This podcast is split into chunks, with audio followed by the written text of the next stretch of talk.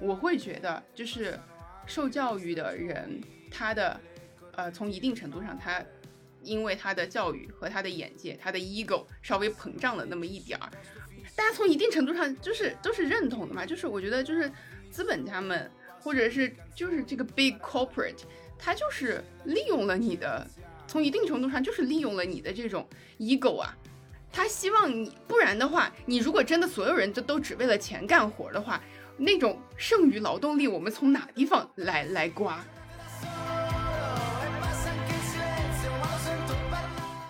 就一方面，小螺丝钉更容易被工具化。然后另一方面就是，呃，可能你在工作的岗位上也是一个非常小的角色，比如说你是 CEO 减八，你是 CEO 减五这个样子，CEO 减。CEO 减二十，哪怕你，但是如果你每天可能做的事情，呃，是比较有主观能动性的一件事情，但是我还是会觉得这种情况下比较容易被工具，就就是比较容易产生无意义感，因为你只是一个小螺丝钉，你能做的事情造成的肉眼可见的、切身可感的改变实在是太小了，就是这种自下而上的，然后有点及面的改变太难了。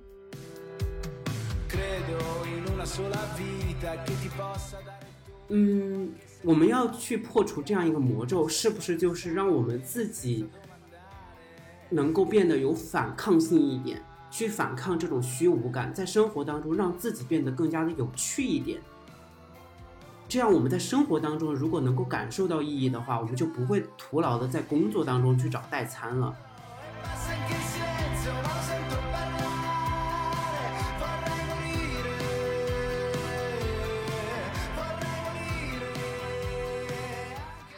Hello，大家好，欢迎收听新一期的《从长计议》，我是香音，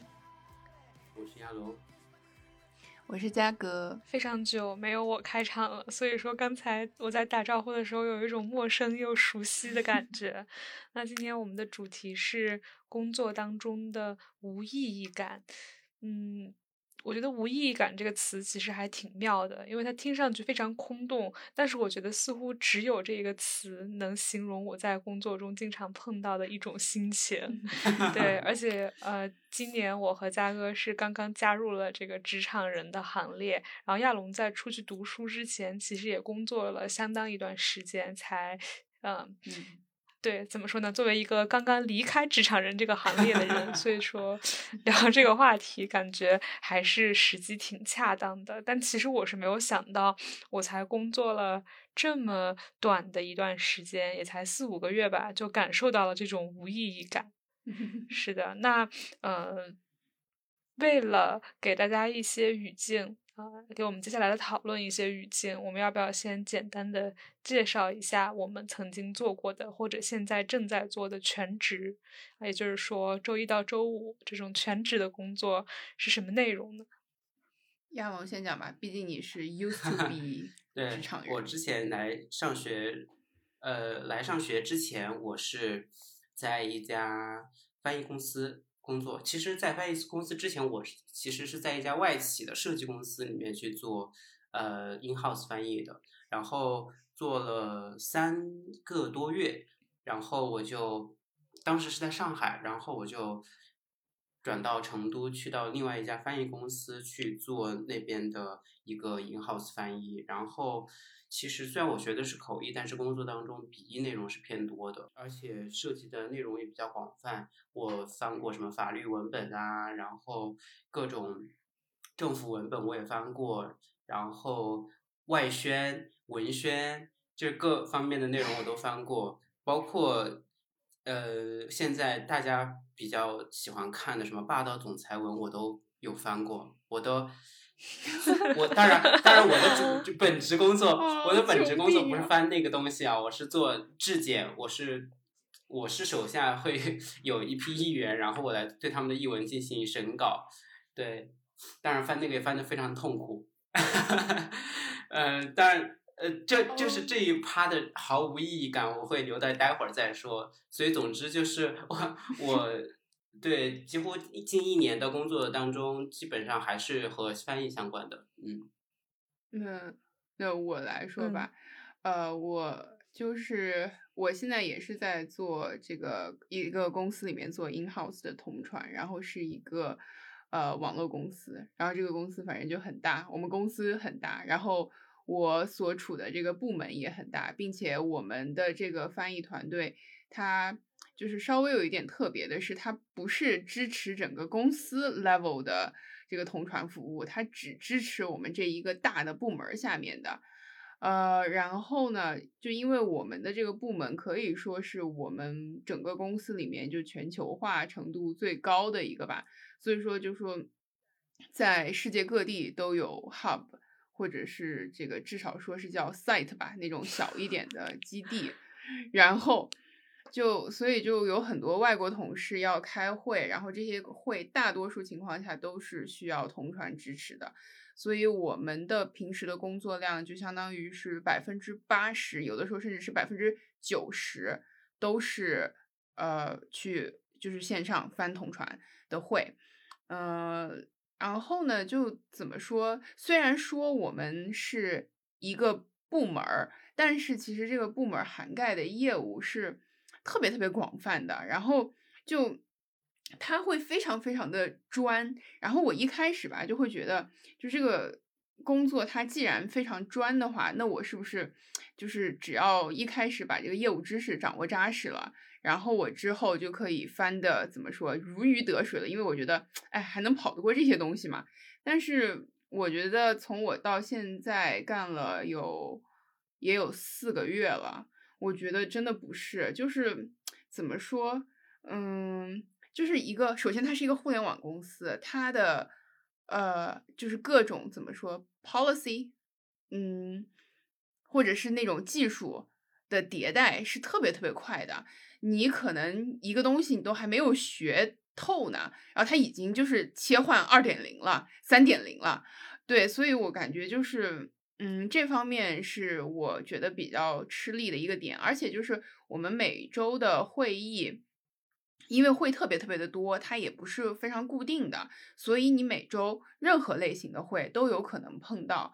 而且因为数量特别多嘛，就有那种很大规模的，嗯，类似于有点照本宣科那种那种情况的。然后这种情况下，就是主要是几个主讲人，他噼里啪啦把自己的部分讲完就完了的这种情况，它本身呢其实就是交互性不是特别强，所以它对于。就同传的依赖程度不是特别强，有这样子的会有很多，然后也有那种非常小规模的，可能两三个人，甚至就是一对一的那种，就专门的就一个事情进行讨论。然后在这种情况下，他是必须要依赖着你才能够把这个讨论进行下去的。然后这种会也有很多，所以说这就是我目前的一个工作的状况吧，每天就是在开会。嗯，其实我和嘉哥的。工作内容有相当一部分是重合的，只不过我的工作范围可能会更广一点。然后听过我们之前节目的人应该也知道，我和嘉哥是在一家公司工作。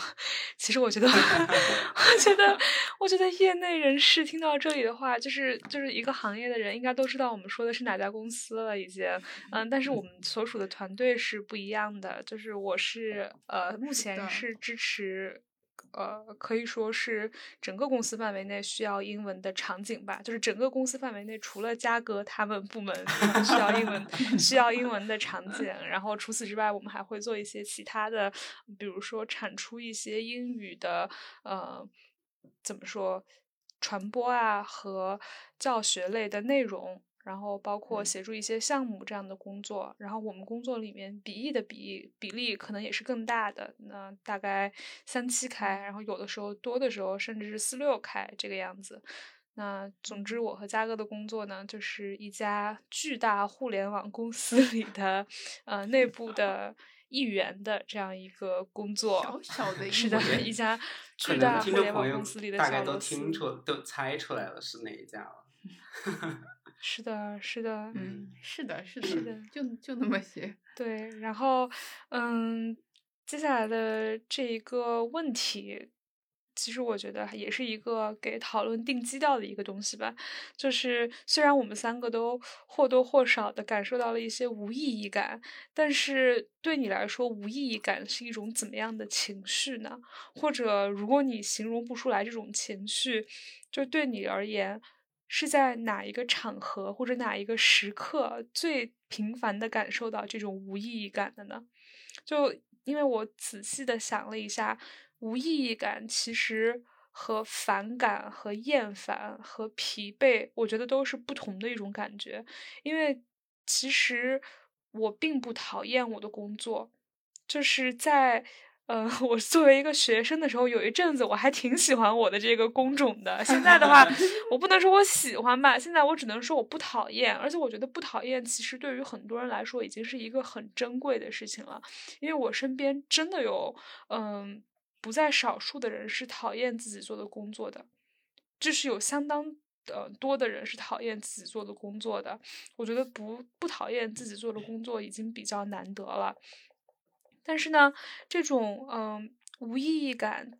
在我不那么累的时候也经常出现。比如说，呃，我。结束了一天的工作，然后下班走回家的时候，然后下了地铁，从地铁到我们家大概有五分钟的步行距离。在这五分钟的步行距离上，我回想我一天做的事情，然后，呃，回想我一天的工作，经常就会感受到一种啊，怎么一天就这样过去了这样的一种感觉。然后还有我经常感到无意义感的时候，就是每个礼拜一的早上。嗯，因为礼拜一它是 两周交界的一个时间嘛，就你既可以回顾过去的一周，又要马上开始新的一周了。就是回顾过去的一周，就有一种啊，我这一周怎么又这么过去了？而且我接下来的一周也将这么过去，就会有这样的一种感觉。所以，特别是我最近不是骨折了嘛，就我周末很少出门，几乎不出门，就待在家里面。就是呃，周末如果不能去做一些新鲜的事情，或者说和朋友见面的话，其实这种嗯悲伤的一致的循环的感觉就会更加的大。就特别是我之前还是一个周末很喜欢出去，就是经常出去干点不一样的事儿的人，所以说我会觉得啊，这就是我无意义感的最强烈的时刻，就是站在一。一段工作结束，另一段工作还未开始的这样一个焦点上，然后，如果用一句话来具象化我的无意义感，那就是：哎，怎么这一天、这一周、这一个月又这么过去了？因为前两天就是我听了那个另一个播客，叫《从段子到段子》，我在群里面跟你们说了，他采访了那个孟川，就是。我已经很久很久不看那个什么脱口秀大会之类的中国的这种喜剧了，但今年啊，我偶尔看了。一点，我觉得这个人超级好笑，我就把他的段子的 cut 在网上都看了。然后这个人他之前是一个上班族，但是用他的话来说，他是那种不惯着领导的上班族，所以他最终给自己下的定论就是我不适合上班。然后呢，他 对，然后我，然后呢，然后呢，他就嗯，在这个访谈里面谈了一句话，就是。嗯，他觉得现在大家过的这种生活，大概就是太仓促、太同质化了吧？他可能就是这个意思，具体的措辞我忘了。但他说了一个场景，让我有种背后的鸡皮疙瘩，就是汗毛倒竖的感觉。他说，有没有可能，呃，人在死之前都会像走马灯一样回望自己的一生？但是我们现代人的一生，其实。很快就可以回顾完，因为我们都是在上班嘛，对吧？大多数时间都是在上班。其实你甚至可以说，你回顾的不是自己的一生，而是自己的一周，或者是自己的一天。我就觉得这样的这样的想象让我觉得非常的可怕，非常的瘆得慌。就是，但是我觉得是一个无意义感特别真实的一个写照，对于我来说，嗯嗯。我突然想到，我们今天录制的时间是周五的晚上，刚好是一周的结尾，在这个时间段来聊工作的无意义感，其实还蛮恰如其分的。啊，好，说回这个话题，呃，其实我当我看到无意义感的时候，我的确就像香音所说的，很难用具体的一两个情绪的形容词来去形容它。当我仔细去挖掘这种情绪的时候，我发现它可能更多的含有一种迷茫在里面。其实和香音刚才讲的有一一一点异曲同工之处，就是时间过得飞快，每周因为每一天都做着同样的工作，导致每一天都像机器人一样去上班打卡，然后工作下班回家，会产生一种为什么时间过得这么快？是我每天也做了坐班八九个小时，但是似乎并没有任何有意义的东西产出，会有这样的一种疑惑。然后另外一种体验是我，因为我在工作的时候，其实我是在全职备考申请学校，所以当我结束一天的工作回去吃完饭、洗完澡之后，我还不能够真正休息，我还要继续的学习。但是当我在回家学习的时候，我反而有了一种意义感，我知道我自己在做什么，我知道我这样做，如果我能够努力把它做好之后，我会得到怎样的一个结果。所以，可能是在这种全职备考、每天晚上回家还要学习的这个过程当中，似乎反衬出了我工作的无意义感。就是我在工作当中从来没有想过，我如果把这份工作做得特别好，我能够获得什么。当然，这可能是我自己个人的问题，但是我的确从来就没有这样想过。我所想的就是，我今天把工作做完，我要早点回家，我要尽量不加班。我要早点回家，然后吃完饭之后，我要做自己要做的事情。工作成为了我生活当中一个我不得不去做的一个 routine，但是我不会过于去再重视它，它会变成我这样的一个东西。当然和我当时的状态是有关系的，就像我刚才提到，我要全职备考，我是有另外一个重心在的，所以我觉得可能就是这样的两种状态交叉。反衬出了我工作当中，我其实是一直被这种无意义感所笼罩的。啊，我觉得，我觉得亚龙说的那一点就可以和我们之后的那个问题联系起来，就是他对比了学生时代和，可以说他那段的，就是他之前工作那段经历，其实就是学生作为一部分学生和一部分职场人之间的一种对比嘛。我觉得我特别能够理解这种感受，就相当于是怎么说？我觉得。能给你带来一种满足感或者是有意义感的，是你不管是在从事工作还是在从事学习，你希望能够获得一个反馈。这个反馈它会告诉你，你现在做的事情，嗯，不管是从对你个人来说，还是这个工作本身来说，证明它是有意义的。而我觉得，就是学习这个过程，它本身能够在相对比较短期的一个维度里吧，给你这样的一个反馈，嗯。不管不管是你是准备一个什么考试，还是申请一个什么学校，它总是能够最后获得获得一个结果的。然后，而且我觉得再对比下来的话，就在学生时代，你再怎么说，就是我们就有话说有那个话说嘛，就是什么努力就有回报。嗯，就是确实就是这样子的呀。就不管怎么样，你在学生时代，你去呃。就是准备一个什么东西，然后或者学习一个什么东西，它就归根到底还是一个丰富自己的过程。然后，但是你等到工作以后，你再怎么说，就是什么自己在职场上面有了很多的个人成长呀，或是怎么样的，我觉得就是归根到底，你在在作为一个职场人，你还是一个在往外掏的过程，你在产出，你在，而你的这个产出，我觉得更多的就是一种对绝大多数人来说是一个工具性的产出，然后。这一部分的产出，其实说白了，也就是我们之前讨论的那种让你觉得不是很有意义的部分。所以我就感觉，在这个过程中，就是如果你把这两者对比，就是正负抵消的话，就是学生时代是一个不断在充实自己的过程，然后呢，进入职场之后，就感觉你是在不断的把自己往外掏啊掏啊掏，所以就很容易会产生那种感觉。然后我其实一看到那个工作中的无意义感，我。其实稍微愣了一下，我我其实一开始没太能够完全 get 到这个无意义感到底是指，我觉得这份工作本身没有意义，这个职业本身没有意义，还是我觉得这个东西由我来做是没有意义的。嗯，我觉得在我目前的工作中，这两种情形我好像都有体验过。呃，就首先就是。呃，我觉得香音之前说的那个也我也非常同意，就是现在北京这个状况，就是因为疫情，现嗯，虽然说我们现在没有完全封住，不能不让出门，但是其实基本上大家过得跟居家隔离没有什么区别。我周末的时候也现在基本上都不怎么出去的，嗯，所以就是除了工作本身之外的这部分的生活，其实是非常贫乏的。然后呢，再加上可能工作本身的强度、本身的这个难度，会经常让我觉得我在这方面怎么说，就是做的让我自己不是很满意。然后在这种情况下呢，我会觉得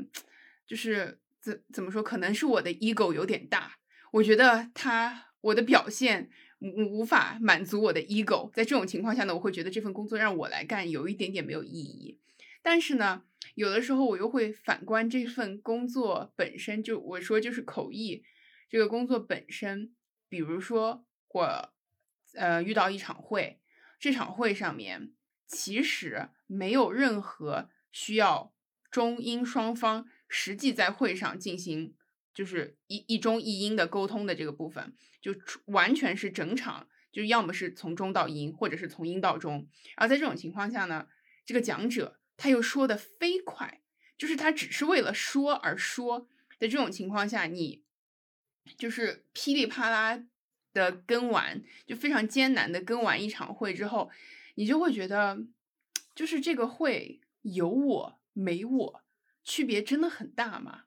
这个说这个话的人，他首先真的在乎别人是不是真的听懂了吗？因为，呃，我们平时开会的时候也会有很多的。呃，文档一很有些情况下一一般这种就是交互性不太强的会，它会有文档准备着，大家很多情况下读文档是比较多的，所以我就这种会开完一场下来，我会更觉得就是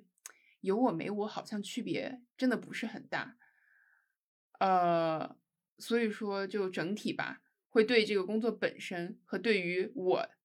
干这份工作干的怎么样，都经常会产生一些无意义的感觉，嗯。嗯，其实我自己在想到这个选题的时候，我对于无意义感的定义和嘉哥不是很一样。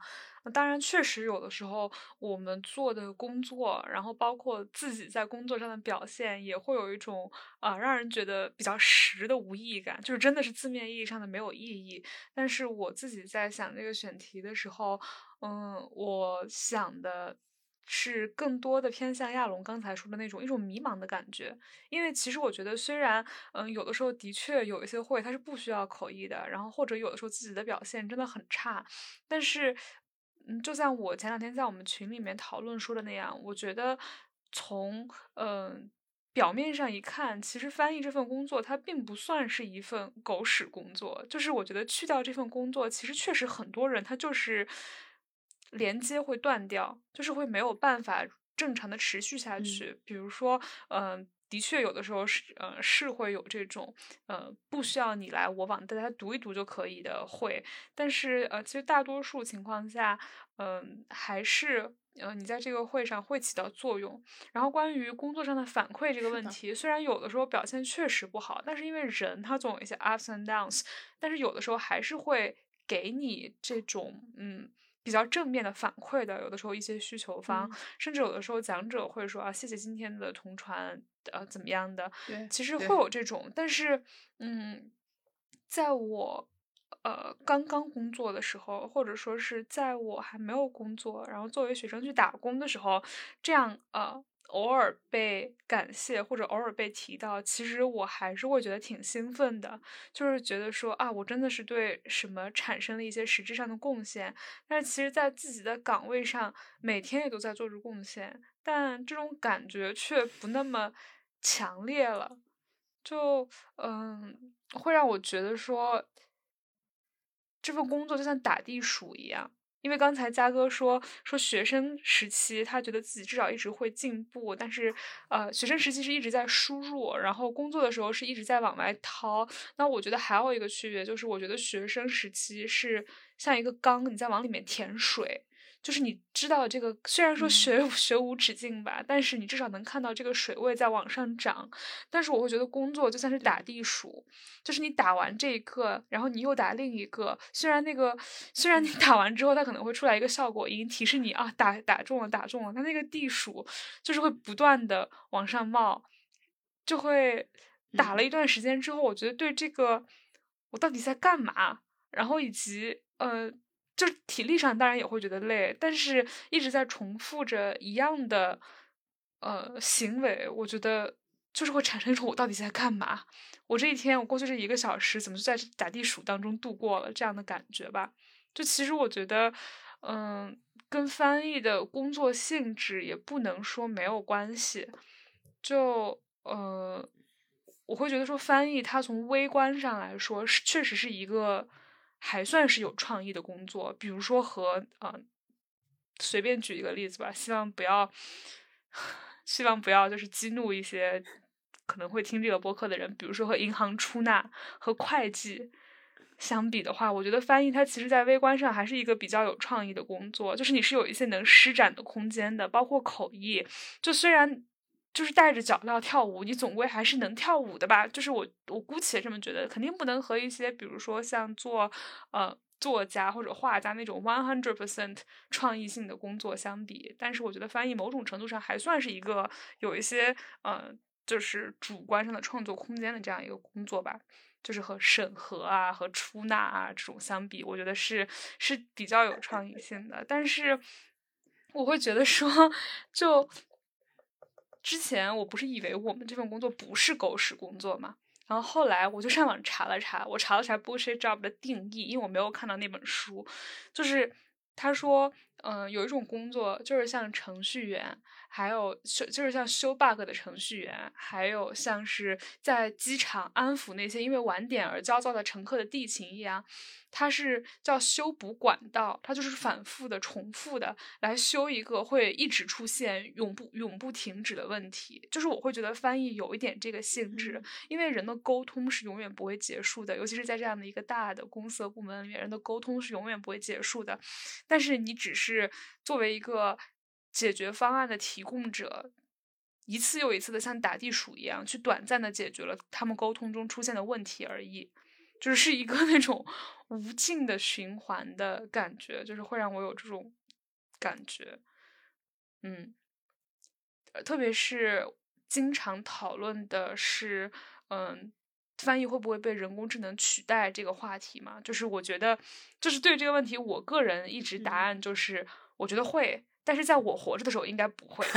就是或者说至少是在我退休之前应该不会。然后，但是，嗯，其实翻译有点像是在两个极端里面，呃，去进行一些运作的人。然后一个极端是，真的是完全的百分之百的，就是实现语言完全的转换。然后另一个极端是只会说中文或者只会说英文，就是只会说一种语言完全不通另一种语言的人。然后我会觉得。在这两者之间工作的这样一个过程，它也是无休无止的，就是有点像西西弗斯，就是推石头，因为你其实是达不到完美的转换的，但是呢，就是像嘉哥说的那样，却总是以完美的转换的标准要求自己，就是在这个过程中，在这个不断的操练，然后拿这个来。push 自己的过程中，就有点像推石头上山一样，嗯，会有一种徒劳感，所以我觉得这也是徒劳感，也是无意义感的一个组成部分吧。嗯嗯，其实我们这这整期节目我们所提到的这个狗屎工作，其实来源于一位作家，也不是人类学家，他 叫大卫格雷伯，他写的一本书就叫做《狗屎工作》《狗屁工作》。他其实里面就提到了，我记得是五种吧，五种毫无意义的工作。嗯，就是说社会上存在超过可能一半的工作都是无意义的，而他们其实存在的价值基本上就等于零，甚至会给社会带来负面影响。而如果人把他们自己这些毫无意义的工作和他们自己本身的价值联系起来的话，那其实会造成很大的心理负担。所以这本书也是推荐大家读一读。嗯，再说回我们今天的这个话题，其实刚才听嘉哥和香音分享的时候，我觉得嘉嘉哥提到的一个词叫工具性产出，以及香音提到的一个比喻叫打地鼠，我觉得都非常的恰当，是因为我自己会感受到在工作场合当中，我们的确是在培养一种解决问题的能力。我觉得。解决问题的能力的确就需要嘉哥刚才说的工具性的一种产出，但这个问题就在于解决问题，它并不是说我们每天都会面临不同的问题，而且在我们工作二三四十年，每天工问题都不重样，我觉得这是非常不太可能的一件事情，所以很容易把我们工作的一个过程，比如说我们工作的一天或者我们工作的一周。变成一个可重复、可循环的一个过程。我们可能问题表面问题它是不一样的，但它内在的解决逻辑是一样的。所以在这个不断解决问题，但是这些问题又没有本质上的区别的时候，我会认为这是一个消耗的过程。所以就导致。我们刚才一直说的，学生时代在不停的往这个池子里面加水，但是工作之后就不断的在蒸发，是一个道理。再包括刚才香音说的打地鼠，我也是觉得是很很有共鸣吧。因为打地鼠，你打多了，你就会形成肌肉记忆。你其实打到最后，你你真的在思考你怎么去打那个地鼠吗？其实完全是不假思索的就伸出手去了。这种肌肉记忆其实就是我刚才我所理解的这种工具性的产出，然后可循环、可往复的一个过程。当然，在世界上有很多的工作是有意义的，那些 NFO、NGO 他们做的工作是非常有意义的。但是，当我们落到企业员工的这个身份上的时候，的确需要思考一下，自己做工作除了赚钱之外，到底还需要。那些东西，如果说的确能够想清楚，说工作只是为了赚钱，不期望从工作当中获得任何的情感价值或者是意义价值的话，我觉得反而这样会比较轻松一点。嗯，其实刚才亚龙说的有一点我不是特别的赞同，就是亚龙说觉得很多人，比如说 NFO，然后 NGO 他们做的工作是有意义的，但我会觉得说这和你做这件事情的 cause。就是和你整的非常宏大的一个目标没有什么特别大的关系，而是和你每天在做的事情有关系。比如说在 NGO 里面，应该也会有那些做财务、每天跑表格的人 吧？是的，对。然后，但如果说你说我们的工作，比如说我们。呃，其实也是在背后作为一颗非常非常小，好，不要不要不要那个怎么说？不要不要那什么，我们 不要再脱衣服了，我们马上就要在这个那什么裸奔了。然后，就我会觉得说，比如说我们也是在作为一个非常非常小的螺丝钉，参与一个特别宏大的一个产品吧，或者是一个 initiative 的构建，也不能说是没有意义。但是我会觉得和你每天的这种，嗯，就跟亚龙说的一样，你是作为一个。在工作中有非常大的 initiative 的人呢，还是作为一个工具被使用的性质更多一些呢？就是我会觉得，无论你在为了什么样的一个宏大的事由而工作，我这种无意感产生的因素，我觉得最主要还是来源于你每天到底真的切实的在做什么，会让我这么觉得。然后刚才，嗯。我和嘉哥应该都说了，就是我们公司其实非常大，非常非常非常大。然后现在其实很多公司都是这个样子，所以说，嗯，这种小螺丝钉的位置或者小螺丝钉的感觉，就是我觉得也会让这种无意感被放大。就一方面，小螺丝钉会带来，呃，像我刚才说的那样，就是嗯，做。小螺丝钉更容易被工具化，然后另一方面就是，呃，可能你在工作的岗位上也是一个非常小的角色，比如说你是 CEO 减八，你是 CEO 减五这个样子，CEO 减 CEO 减二十，哪怕你，但是如果你每天可能做的事情，呃，是比较有主观能动性的一件事情，但是我还是会觉得这种情况下比较容易被工具化，就就是比较容易产生无意义感，因为你只是一个小螺丝钉，你能做的事情。造成的肉眼可见的、切身可改的、切身可感的改变实在是太小了。就是这种自下而上的，然后有点及面的改变太难了，我会有种这样的感觉。而且特别是现在，嗯，我会觉得社会，然后世界是一个高度发展的世界，已经很少有一个领域或者一个工作能让我们开创先河。就是现在太细分了，特别是随着你越往上读书，你就会越来越细分。比如说你像。像我们来说，我们可能本科学的是英语，研究生学的是口译。如果我去读博士，我可能就会读一个什么，嗯，像我学妹她们前天有读什么口译和眼动之间的关系，就是你越来 越细分。然后我们经常说口口译或者是翻译是什么 Jack of all trades 是什么万事通，但是其实他本身做的还是一个比较小而精的工作，只是这个小而精的工作要求他知道的面儿很广而已。就我会有一种。通才在这个社会不被需要的感觉，因为通才的效率是低。但是其实我觉得整，嗯，但是我会觉得，对吧？我们之所以把工作划分的那么那么细，就希望每个人只盯着自己眼前的这一部分，所以大家聚起来，我们才能够让大机器转动。是的，我觉得就是让大家更好的打工而已。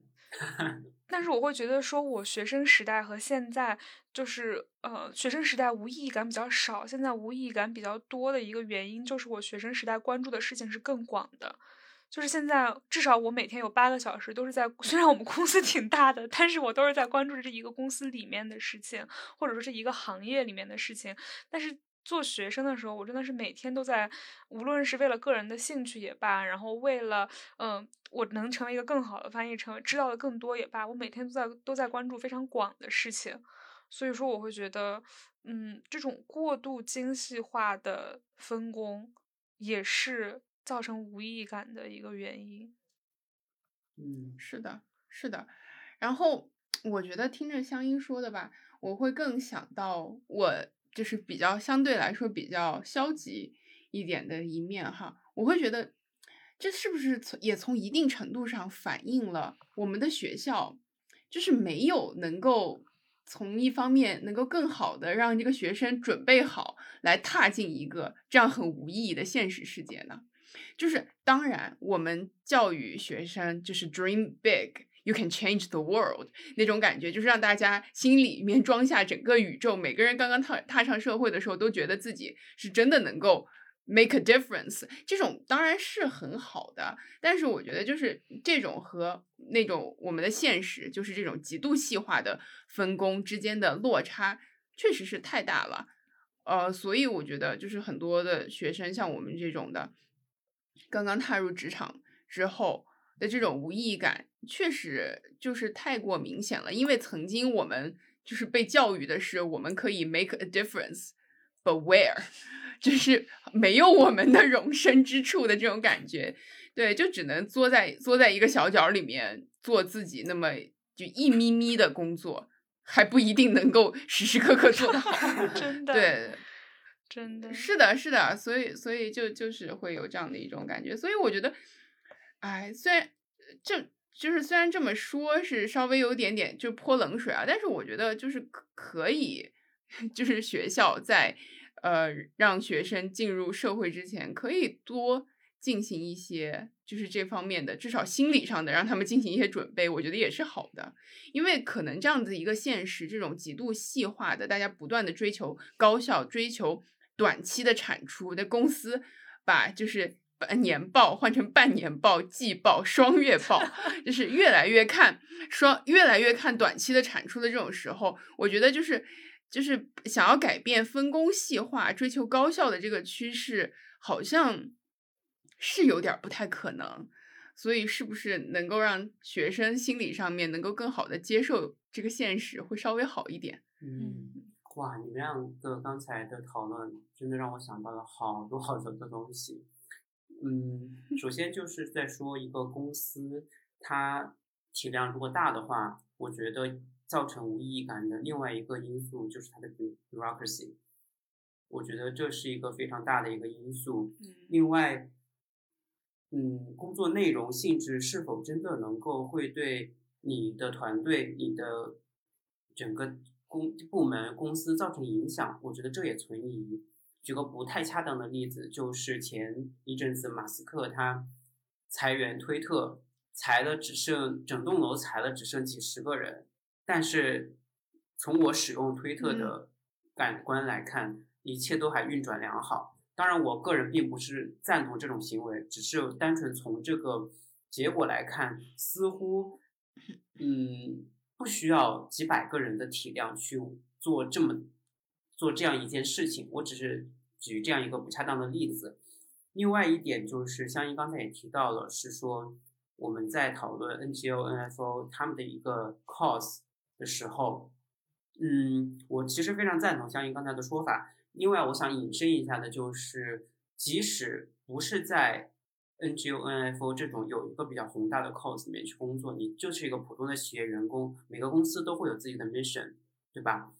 嗯，我觉得我们要做的一点就是停止浪漫化我们的工作，就是不要你作为一个公司的小螺丝钉，就不要和你公司的 mission 沾边。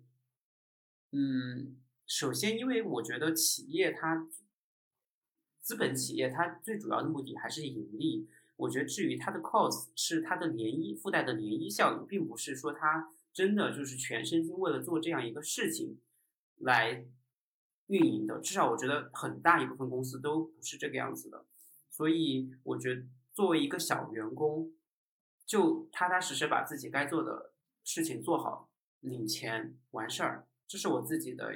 进来的一个看法。还有就是，嘉哥和香音刚才都讨论到了通才和专才。我其实会有这样的一种感受，并不是说通才现在不需要通才。我自己其实想法和你们都还有一点点不一样。我觉得是现在专才想要转换跑道、转换另外一个方向太难了，阻力太大了，成本太高，导致于你没有办法去成为一个通才。我其实有这样的想法，因为我们刚才都提到了大学教育，我们你们有没有发现，我们国内的大学教育分科分专业分的特别早，甚至从高中文理科就开始，它开始把你从一个比较宽泛的方向开始细分，而不是，当然现在有高考改革，有各种选科的这种方案，但是就我们当时而言的话，文理分完科之后，你大学。有一半的大门基本上是朝你关闭了的。你你一个学理科的很少很少，你会去学个法律、学个新闻，很少。当然会有。我觉得这样的一种细分，尤其是到到你大学之后所学的那些专业，就像无意义的工作一样，又有多少的专业是有意义的呢？就是凭空生造出来的一些专业，比如它的 title 里面都写着什么 administration 什么之类的。这种工作，你这种专业是真的有意义的吗？包括研究各种理论的专业，对吧？所以到最后我会发现，嗯，就像嘉哥说的，学校一直在教你要 make a difference，但是当你进入社会之后，社会并没有提供给你一个 make a difference 的沃土，他告诉你要这样做，但是没有提供你方法论和任何可以使用的工具，所以每个人进入企业之后。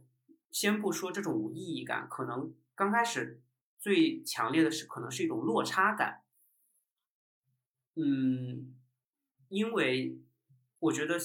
现在可能会好一些，我不知道。但是在在我当时的话，我至少觉得我身边的同学都还是会觉得自己会找到一份好工作，然后收入会很不错，然后工作内容也会很有趣。我在想，我们是不是一直？的教育其实都有一点点，不说方向跑偏了，但是他我觉得他刻意有一些忽略现实，就没有把学生，嗯，就这么说吧，就包括我们国内的一个职业院校，中专、大专什么之类的，发展的其实都不如国外好，是不是？大家普遍还是有这样的一种学历上的一种偏见，包括工种上的一种偏见。导致了，即使我们工作再细分，但是细分的比例是严重不均衡的。一大部分人都跑向了细分的其中一个非常小的领域，导致了另外其他领域现在是其实是缺人的，又无人可做。嗯，所以我会觉得，的确从教育方面好像就开始有一些忽略的东西吧。嗯，这是我的想法。因为我觉得就是怎么说呢，我会有一种感觉啊，就是我们从小到大经历的这个应试体系，它就是从小就告诉你。就是之前之前是怎么说的？就好像是三之前我们说什么三百六十行是没有高低优劣的，但是呢，我们的应试教育从小就告诉我们，就是有优劣的，人和人有优劣，行和行也有优劣。然后就是在这个体系内长大的人，而且尤其是像我觉得像我们这种也算是应试教育的一些赢家吧，一定程度的赢家，我觉得就会更觉得。嗯，学了那么多年，找到一份对我有意义的，然后薪水也不错的，呃，不光是能够证明我的这种就是社会性价值，然后它也能够怎么说？呃，我也比较擅长的这样一份工作，它就从一定程度上也验证了我前这么二十几年来，就是觉得学就是高考实现。这种社会社会地位的跃迁，然后呢，我的这个学历是值钱的，然后呢，我读这么多年书绝对没白读的这些信念都是得到了印证的。就是如果我能够找到一份让我觉得有意义的工作，而且我觉得就是经历过高考这一条路，经历过应试教育这条路的人，他不光是怎么说走过了独木桥以后，他会想要去要印证这个东西。在这之后的整个的这一生，我觉得他都是需要反反复复的去确认，我的之前做的这一切都是有用的。所以呢，呃，我最后走到了现在这个位置，我觉得这就是我们不断的试图在工作中寻找意义，嗯的一个一个背后的一个这种这种回路吧，脑回路吧。不然的话呢，不然的话，我之前的那么多年又是在干啥？我觉得就是，如果一旦这个 这个体系崩塌了的话，那就崩塌的东西太多了。嗯，对，嘉嘉哥其实刚才说的非常有道理，是我们人生是一条单线程的路，单线程的路，这其实在每个地方都是一样的，但是我们这条单线程比较特殊的是什么？它不允许你开叉，你从一个点。出发你就必须要到一个点结束，我觉得这种对于多样性的一种，不管是有意还是无意义的意无意识的一种打压，会导致我们对于意义的解读会变得更加的单一。包括我们在上学的时候，我们的意义找寻是成绩，大部分人啊，我并不是说所有的人。上工作之后，我们的意义找寻在于是否高薪，你是否有一个比较体面的工作，你的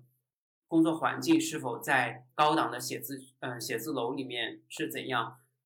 我觉得我们对于意意义的解读，首先就已经变得更加的狭窄了。那么，对于意义的抹除就会变得更加的容易，因为只要一个条件不满足，你就容易失去这种意义。所以，当我讨当我们讨论到这边的时候，其实我突然就想到一个事情，就是包括我之前的工作，还有你们现在的工作，其实虽然说钱不是特别多，但是相比于相比于同龄人，包括绝大部分的中国人，已经算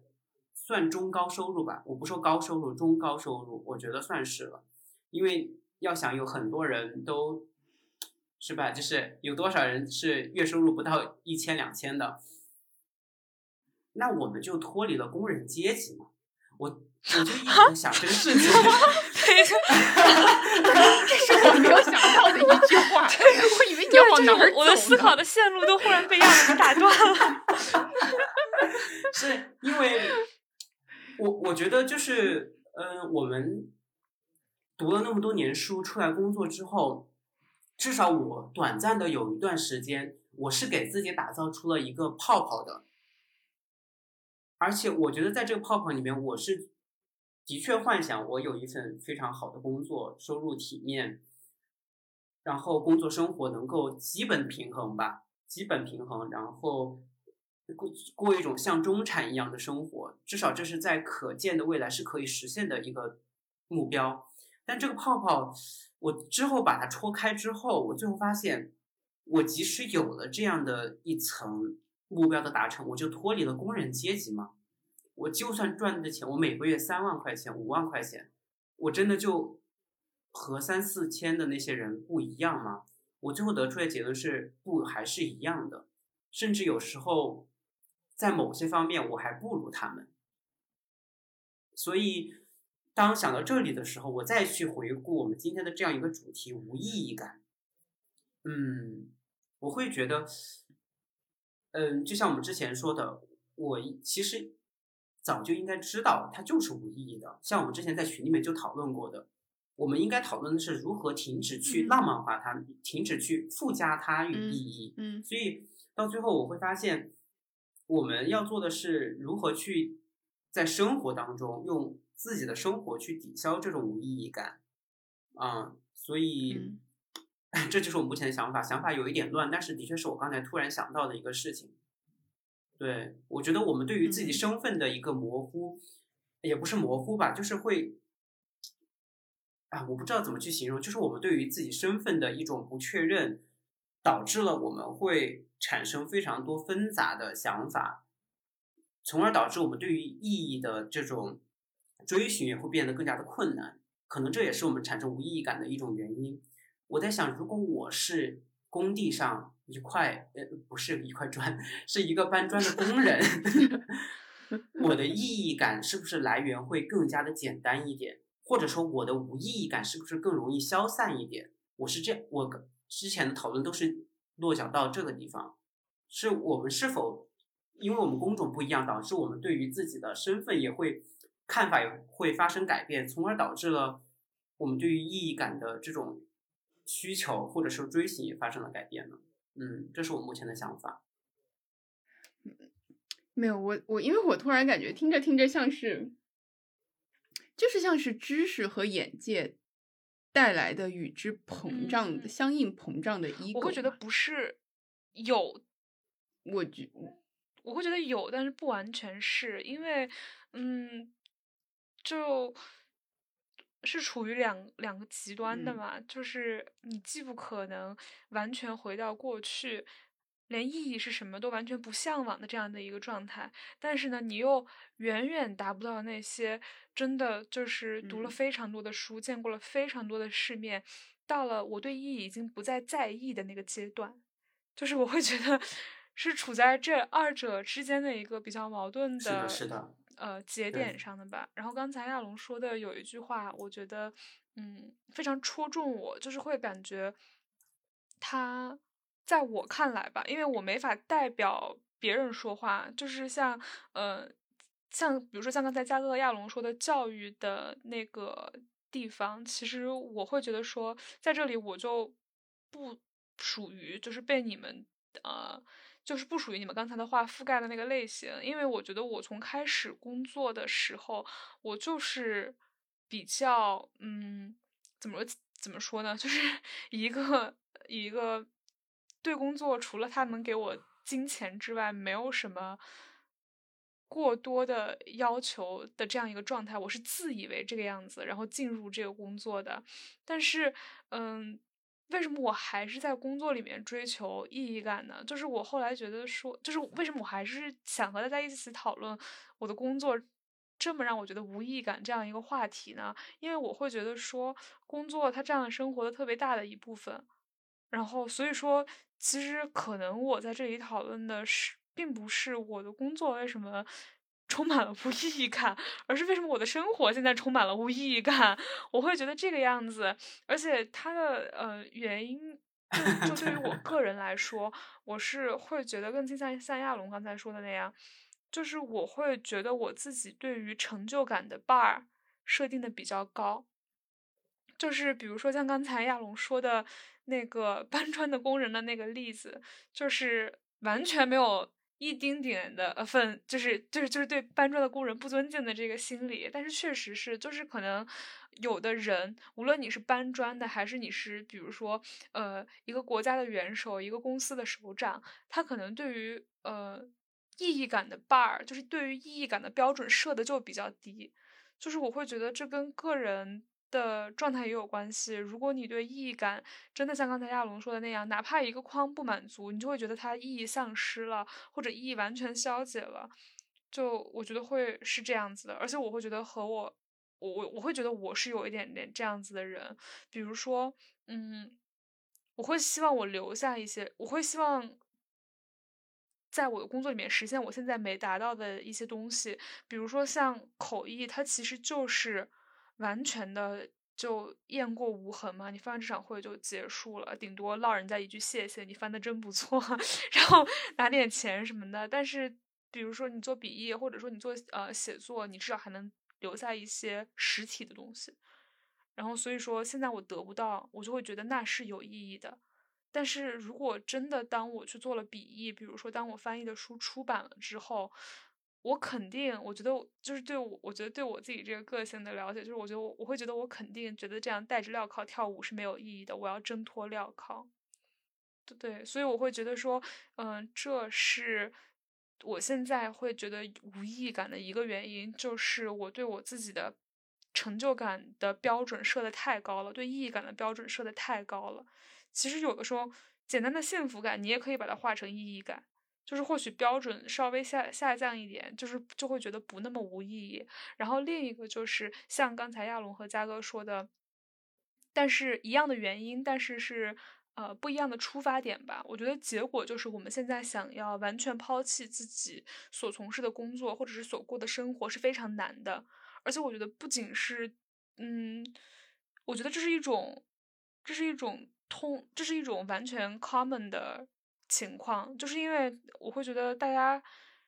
很少有那种真正的挑战者在生活里面。一旦你在一件事情上面走久了，就产生了惯性，所以想要抛弃它是非常的难的。然后无论是试错成本、时间、金钱，它成本都非常的嗯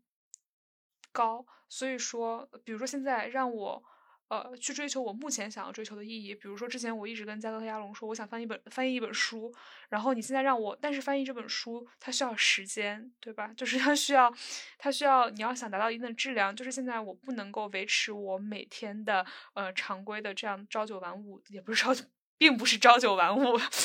这样从周一到周五的工作，然后所以说我就要把工作辞掉，然后我去全心全身心的翻译一本书，但是。这样做的成本对于我来说太高了，就是我没有足够的勇气去抛弃我现在的一切，来追逐我可能会觉得比较有意义的一件事。我会想我社保要怎么交，我会想说，如果说呃我这本书翻译不完，然后它出版了之后我才拿到钱的，中间这一年半我要怎么吃饭？就是我会就是会有各种各样的 concern，然后来把自己圈在这个。更加的固定在这个无意义感的现在的 sales quo，就现在的这个状态里面，就更加加深了这种无意义感。所以我觉得这是为什么生活的无意义感会越变越大的两个原因吧。一个是对无意义感的标对意义感的标准太高了，然后另一个是或许知道什么事情能让自己觉得略微有意义一些，但是你要是想抛弃现在的现实，太难了，做不到，就是。对，我觉得就是我听了香音说的那个，尤其是他前面说的第一点，就是对于意义的标准太高。嗯，我会更觉得这是一个，就是和和之前亚龙说的那个搬砖工人的这个例子比，我会更觉得是一种 match 和 mismatch 之间的关系，就是好像我们的工作啊，随着社会的发展越发的细化了，但是我们对于工作的意义的定义。一直是还是维持在之前一个怎么说比较比较宏大的一一种一种感觉，就是我们希望能够创造一些或者留下一些 timeless 的这这种东西，或者是更接近于 timeless 的这种东西。但是你比如，那你如果把自己的就是看待自己工作的时候，如果把你本身把这个视角维度放得更加细一点，就是个这个颗粒度更高一点的话，你说我们做一场会，就按每一场会的维度。你说一场会结束以后，你觉得这场会翻得好，或者是你真的达到了沟通的目的，你就以这个维度来看这一场会的维度来看的话，你会不会觉得自己这一场会是有意义的？那如果从这个维这个会的维度来讲，你的工作是不是也就是有意义的？你就跟搬砖工人一样，今天搬了一天的砖，就是都搬得很好，就每一块都放的很。不好意思，我不知道搬砖工人的具体工作。对，就是每一块砖都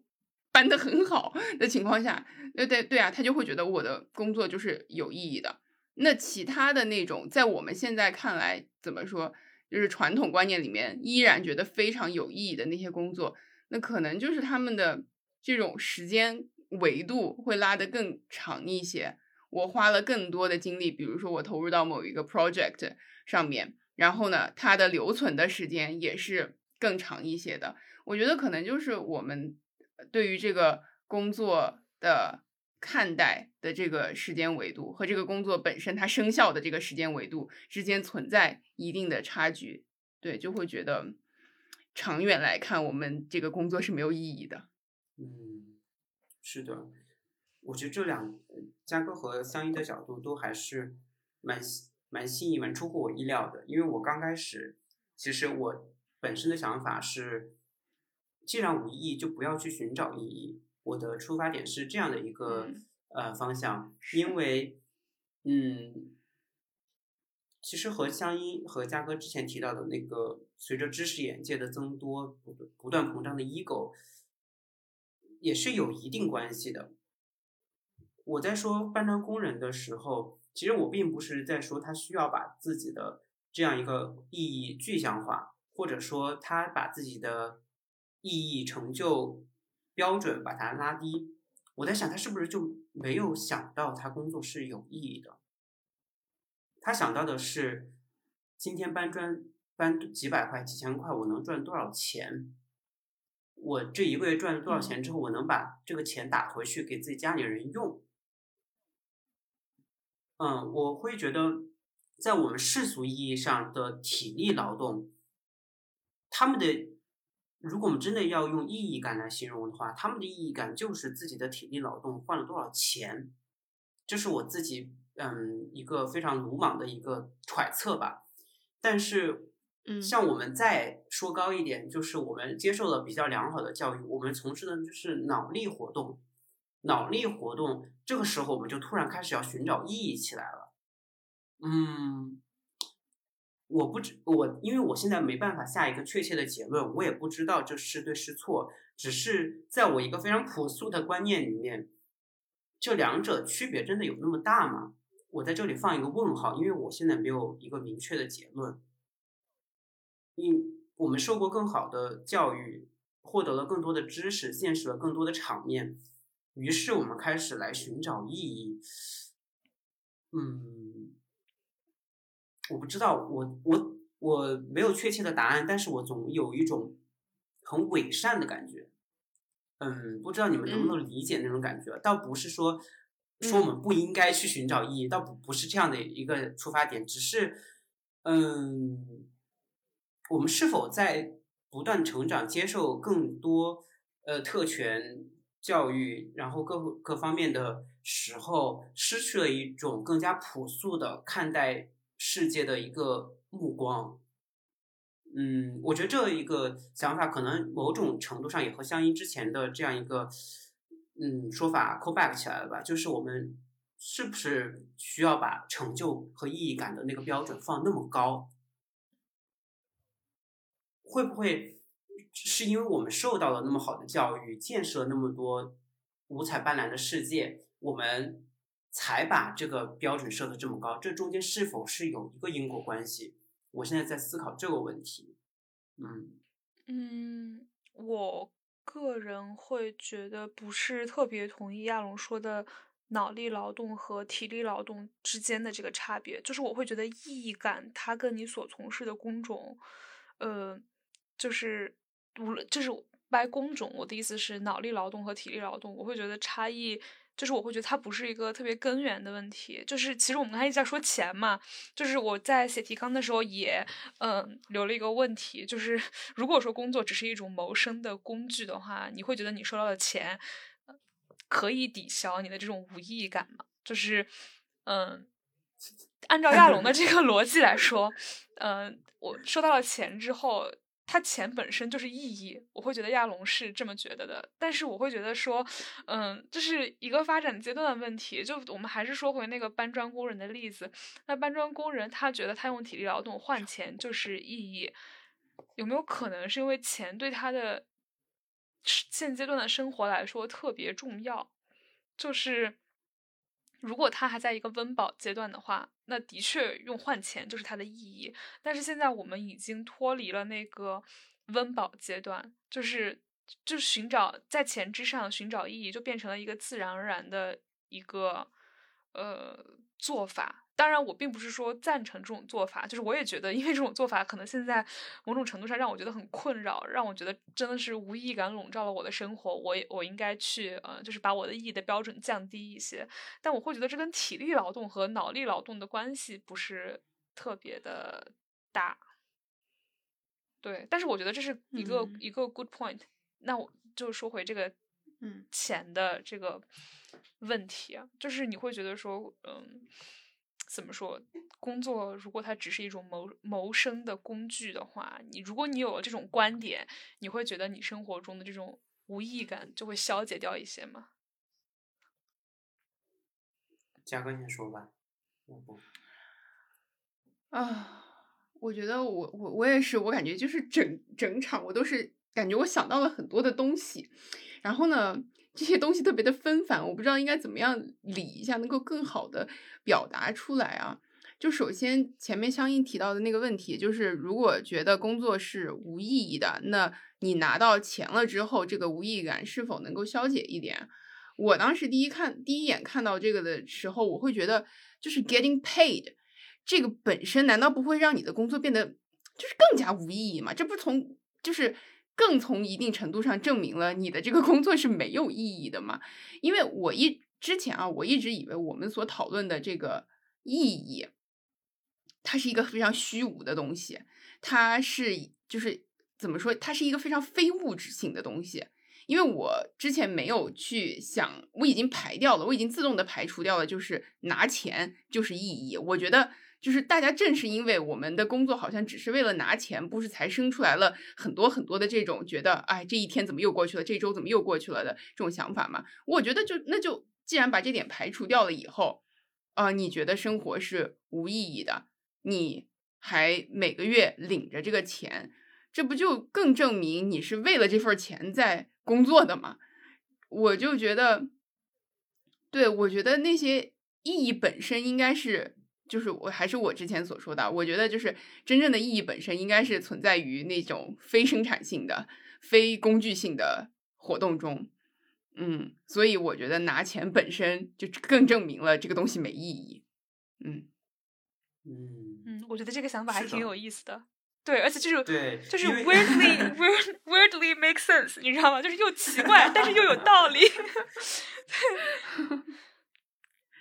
对啊，就像你像你看，就像小红书上面的那那种，就是很真实的好物分享和很明显的就是 sponsored ones，对吧？就大家就会看真实的好物分享。那 getting paid 就是证明这个东西没有意义。嗯，因为就像香音之前说过，他自己觉得无意义感，他的那个第二点，觉得说可能自己知道。什么东西会让自己感受到有意义？但是呢，因为付出试错成本太大，他不敢去迈出第一步。就让我想到，的确，我们工作首要的第一要义就是养活自己，拿钱养活自己。所以到最后，我们从这个点出发，到下一个点结束，我们拿到了钱，养活了自己。我们如果再用拿钱来衡量我们自己是否有意义的话，那我们的意义就变成了活着，就活着就好。维持一定的生 活标准。是的，是的，就维持一定的自己想要的一个生活标准，就成了我们的一个意义感来源。嗯，其实从这种程度上来说，也不是不可以啦，因为钱你可以置换出很多有意义的东西出来。就比如说，你看上了一个特别好的一个音响，你觉得黑胶唱片机，比如说。你觉得把它放在家里面，你很喜欢这个东西，每天听音乐，你会感觉很很舒服，生活幸福感会提高。你拿钱去置换这个东西，我觉得它就是它这个层面来说是有意义的。这就引到我接下来的这个想法，就是我们刚才一直在讨论生工作当中的无意义。那我现在的想法就是，工作的意义就是拿钱去置换生活当中的意义。嗯，good point，是的，嗯，是的。我现在是在我们的讨论当中，我逐逐渐就是 生出了这样的一种想法，因为你要去再去深挖工作当中的意义感的话，它不会让你的工作内容发生实质性的改变，它给你带来的疲惫感，我自认为也不会有任何的改变。所以到最后，我们的结局是导向哪里？我只能想到是走出工作，走向生活，走进生活。我们去拿工作当中获得的东西，就是钱嘛，然后去置换生活当中的体验，生活当中的意义。啊，这是我目前从我们的讨论当中我提取到的一点想法。没错，就是我会觉得像是一个，嗯，我们现在经常会 讲的一句话，就找代餐嘛，就是会在生活里面找一些意义上的代餐，比如说有一些，然后然后它的换取的路径可能是钱，比如说比如说像之前我一直就是呃。时不时的会去幻想自己做的一些事情的时候，尤其是在前一阵子张桂梅老师很火的时候，呃，我就会想说：天呐，不然我也辞了，然后我也去教孩子吧。就是我觉得肯定会肯定会有人，就是或多或少都会有都会有那么一秒钟这样的想法吧。但是，嗯，如果说你自己觉得现在的生活很难放弃的话，是不是可以找一些意义的代餐？比如说，嗯，现在我。我是有每个月自动从我的银行账户里面扣款，然后去捐一些山村的慈善项目的。然后，嗯，某个角度来说，就让我觉得 feel better。是的。然后包括，嗯，我觉得还有一点就是，你们觉得像嘉哥刚才说的那样，你们觉得意义和钱是要分开的吗？就是我会觉得某种程度上，我会觉得是因为在我最近的。生活就是从我的生活体验来说吧，就嗯，随便举一个例子，比如说一开始我做小红书的时候，就是它纯粹是也不是纯粹吧，它就是至少有一半的目的是，呃，就是为了让它成为我的一个收入渠道和一个缓解就业焦虑的手段。然后，但是呢，我到最后才越来越发现，其实我真正比较快乐的瞬间，我比较享受的瞬间，都是。和钱没有关系的，或者说的更直白一点，就是都是从我的非茶饭视频和非茶饭 post 里面来的。就是嗯，因为剪视频对我来说也是一个比较就是 creative 的事情嘛。然后哪一天你剪了一个嗯你自己觉得当时特别满意的视频，然后这个视频能够安慰到别人，然后它和钱 purely 一点关系都没有。但是呢，它整个的你在做它的时间呢？和你现在之所以能够做它，都是因为你平常，呃，进行一些这种无意义的工作，然后呃，让它有了一些能够让你做现在这些事情的，怎么说，启动资金或者成本吧。所以说，我会觉得说，嗯，对于我来说，一个暂且的消解的方法就是，第一，寻找一些这样意义的代餐，然后第二就是，嗯，尝试从。工作外面找一点意义，就是像亚龙说的那样，然后只把工作当成一个手段，因为我会觉得说，嗯，想从工作里面找意义，是不是把工作太当成了一个目的？但是工作如果本就是工作，我觉得会对我来说，它本身是一个手段，让我从一个手段里面找意义，是一个比较困难的事情。所以说，就是老老实实的把它当把它当成一种手段。然后把我真把，因为我也因为我完全没有勇气，就是就是我认清了我自己的资质是比较平庸的，然后我可能聪明，但是我资质平庸，就是我可能有小聪明，但是我资质平庸，就是认已经认清了自己是无法做一些开天辟地的大事情的，然后也认清了自己就是注定是一个享受平庸的幸福的人，没有办法，或者是不被逼到一定的。境地很难抛弃我自己现在的生活，那我要我想让我的无意义感稍微消解一点，我就只有把我的工作现在这份让我觉得有一些无意义的工，就是让我时不时产生无意义感的工作和我的生活或其他部分的生活割裂开来，就是干脆不要把工作想成是生活的一部分，就真的是工作是工作，生活是生活会比较好。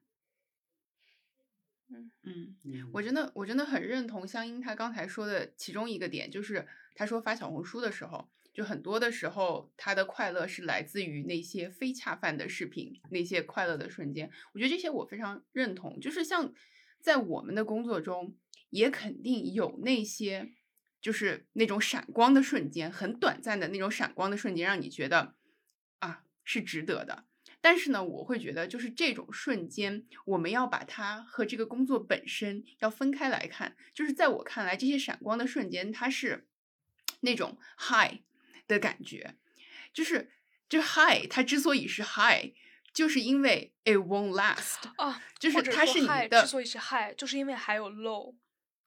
是的，对对对，而且 就是它是那种它是那种爆发性的闪，就是那种那种非常零零散散存在的东西，而很多我们想要做的。那就是好像想要紧紧的抓住那个闪光点，希望它留存的时间能够更长一点，希望我们的生活中能够多一些这样子的瞬间，甚至能被这样子的高光给填满。但是那是不可能的事情，所以说，我觉得认清这一点是很重要的。就是我们的工作中自然会有那种满足的瞬间，但是那不是我们的全部工作。我觉得就是冷静的认清这一点是很重要的，而且还有前面就是。就是亚龙和香音都提到了关于钱和意义的这个东西，我觉得我挺认，我比较认同亚龙说的，嗯，而且我觉得亚龙之前说的其实挺委婉的。我觉得在我看来，我的想法可能要更加激进一步。我会觉得，就是受教育的人，他的呃，从一定程度上，他因为他的教育和他的眼界，他的 ego 稍微膨胀了那么一点儿，而资本家们，哎呀，不会有同事听到这个，就是呃，听到就是就是对，听到就对啊，都是螺丝大家其实从一定程度，对啊，大家从一定程度上就是都是认同的嘛。就是我觉得，就是资本家们，或者是就是这个 big corporate，他就是利用了你的，从一定程度上就是利用了你的这种 ego 啊，他希望你，不然的话，你如果真的所有人都都只为了钱干活的话。那种剩余劳动力，我们从哪地方 来来刮？我们都应该去卖炸串儿之类的。前两天小红书推给 我了个帖子，说在青岛干什么工作能月入两万，然后底下的底下的底下的热门回答是卖炸串儿可以月入两万。是的，嗯，真的真的就是就是。就是你的工作告诉你要在工资之外寻找更多的意义的时候，他就是希望你投入更多的劳动。就像比如说，你如果希望一个搬砖工人除了拿钱之外，他要再多干点活，你比如说，我会告诉他们，我们现在正在建设的这栋建筑物有多么多么非常伟大的意义，对，建成之后有多么多么了不起，我流芳万世这种的，然后让他产生这种自豪感，觉得自己是 part of the project。然后呢，就是除了拿钱之外，拼了命的往里面。夯了一气，我觉得，所以我觉得这就是从一定程度上是是一个阴谋，而且，呃，就是我记得很早很很久以前，我们看那个什么，就《人类简史》吧，那个叫那那个那个那个那个作者，他 对。啊，对对对对对，他不就说嘛，就是人类之所以能够就是呃脱颖而出，然后能够进行大规模的合作，是因为。我们有那种就是 common belief in fictions，他说的是 in fictions，对人们对于宗教啊这些东西的信仰，对于就是看不见摸不着的东西的这种信仰，导致就是世界各地的不同的人们携起手来，能够为了某一个目标而前进。我觉得就很多时候企业宣传企业文化呀的时候，也是像这样子的嘛，通过这样子的 fictions 把大家聚在一起，然后。发挥钱之外的更多的价值。其实我觉得，除了刚才嘉哥说的那种，就是赋予意义的方式，还有另外一种，就是刚才亚龙不是一直在说这个工人阶级的话嘛？就是我会觉得，我们今天一讲，其实我们只是一种新的工人阶级而已。就是我们是二十一世纪的工人阶级，其实我们真的都是就是其实我不能说都是吧，就是大多数人，尤其是在这种所谓大厂工作的人，其实和搬砖工没有什么区别，只不过公司告诉你你在搬砖的时候，公司告诉你说你不是搬砖工，你是什么？嗯，随便讲一下，你是什么皇家特许御用搬砖师，然后用这个用一种 fancy 的 title，然后来嗯来吹捧你的 ego，让你觉得自己仿佛是应该是值得这种意义的。但是，其实把那个虚幻的，无论是宏大的 fiction，还是这种小的虚幻的 title 戳破之后，其实 可能本质我们真的就是在搬砖。对，no offense to 搬砖，但是我们真的就是在搬砖。嗯，是的，是的，是的，就我们清楚的知道，我们的薪水和我们的辛劳程度上肯定是有差别的，但是就其本质上来说，我们都是工人。嗯，其实刚才江一和嘉哥的分享当中，我还呃有两点想稍微提一下，就是香音之前提到一个代餐，其实我的想法和香音是完全相反的。香音说的非常有道理，但是我的想法是，嗯，代餐代餐是你从这个餐中拿不到的东西，你才去找替代物去代餐。所以如果我们说成从工作当中找意义找不到，我们再去生活中去找代餐，生活好像就变成了一个附庸品。生活是 second best，但其实我觉得在我们的正常认知当中，我们应该知道生活才是我们最重要的那个东西。所以我在想，我们很多时候，我们觉得生活无意义感，有一部分人觉得工作毫无意义，是不是因为他们的生活其实也毫无意义？所以他们尝试在工作当中去找意义，但也失败了。所以 好悲伤，但是我觉得有一定道理。对，大哥的表情都很大了，但 是我觉得。所以最后我在想说，嗯，我们要去破除这样一个魔咒，是不是就是让我们自己能够变得有反抗性一点？去反抗这种虚无感，在生活当中让自己变得更加的有趣一点。这样我们在生活当中如果能够感受到意义的话，我们就不会徒劳的在工作当中去找代餐了。嗯，这是我的第一个想法。第二个想法就是嘉哥刚才说的，何香依之前刚才也提到什么皇家御用搬砖师，我觉得就是对，嗯，就让我想到我们的确受了比较好的教育，但是我们这个时候。能不能够保持清醒，意识到意义的它的一个平庸性？意义它其实也不是什么高大上的一个词，就是需要你非常非常努力才去够的一个宝座、一个王冠。它其实就是生活当中可能是非常小的事情，就好像嘉哥之前说的，当然我们把现在还是把工作涵盖在内。嘉哥刚才说的，说你这场会做的挺好，你就感到满足。这个是不是也可以成为一个意义的来源？所以意识到意义它并不是那么一个非常遥不可及的东西的时候，我们是不是反而更加容易能够找到它？啊，这是我的第二个想法。对于我来说，就是质问自己：果然，意义这种东西要把生活和工作完全划分开吗？或就是我觉得是一个是一个思考题吧。对。嗯，不过嘉哥刚才好的，那我来试着缓缓的进行一下结尾，来进行一下快速的结尾。不过嘉哥刚才说了一句话，让我觉得呃，就是特别呃有感触吧，就是我们真正生活里面的快乐是又小而又稀有的。然后就让我想，就是就让我想起了我今天上我今天上午在看那个日出，就是曹禺的日出。呃，就是写雷雨的曹禺，然后他里面有一句话让我印象很深刻，刚才忽然就想到了，就是，嗯，他说，是。他是在描述这个女主角的一句话，他说：“他知道生活中意外的幸福或者快乐，毕竟总是意外，而平庸、痛苦和死亡永远不会放开人。”就是，就是，就是。但我觉得我们换个思路来看，就是或许它是一个怎么说一个参考吧，就是让我像亚龙刚才说的那样，让我们对，嗯。工作本身就比较难以找寻意义的这样一件事情，更加的清醒，然后从而更加珍惜那些小小的，然后意外的幸福吧。嗯，对，是的。或者说从这个角度说，让意义走向我们，我们不动不去主动的去追他，让他走向我们，可能也许会心态上会好一点，我也不清楚。哦，是的，我觉得这个这也是一个，嗯，听上去怎么说呢？听上去简单而有道理，但是需要在生活里面慢慢探索怎么实施的这样的一个结束语吧。嗯，结束的非常的嗯省略号。好了，那我们这音乐进入 对，现在开始缓缓的切入背景音乐。那我们这那我们这一期就先录到这里了。嗯，好的啊，也是一期不短的讨论。大家拜拜，我们下期再见吧。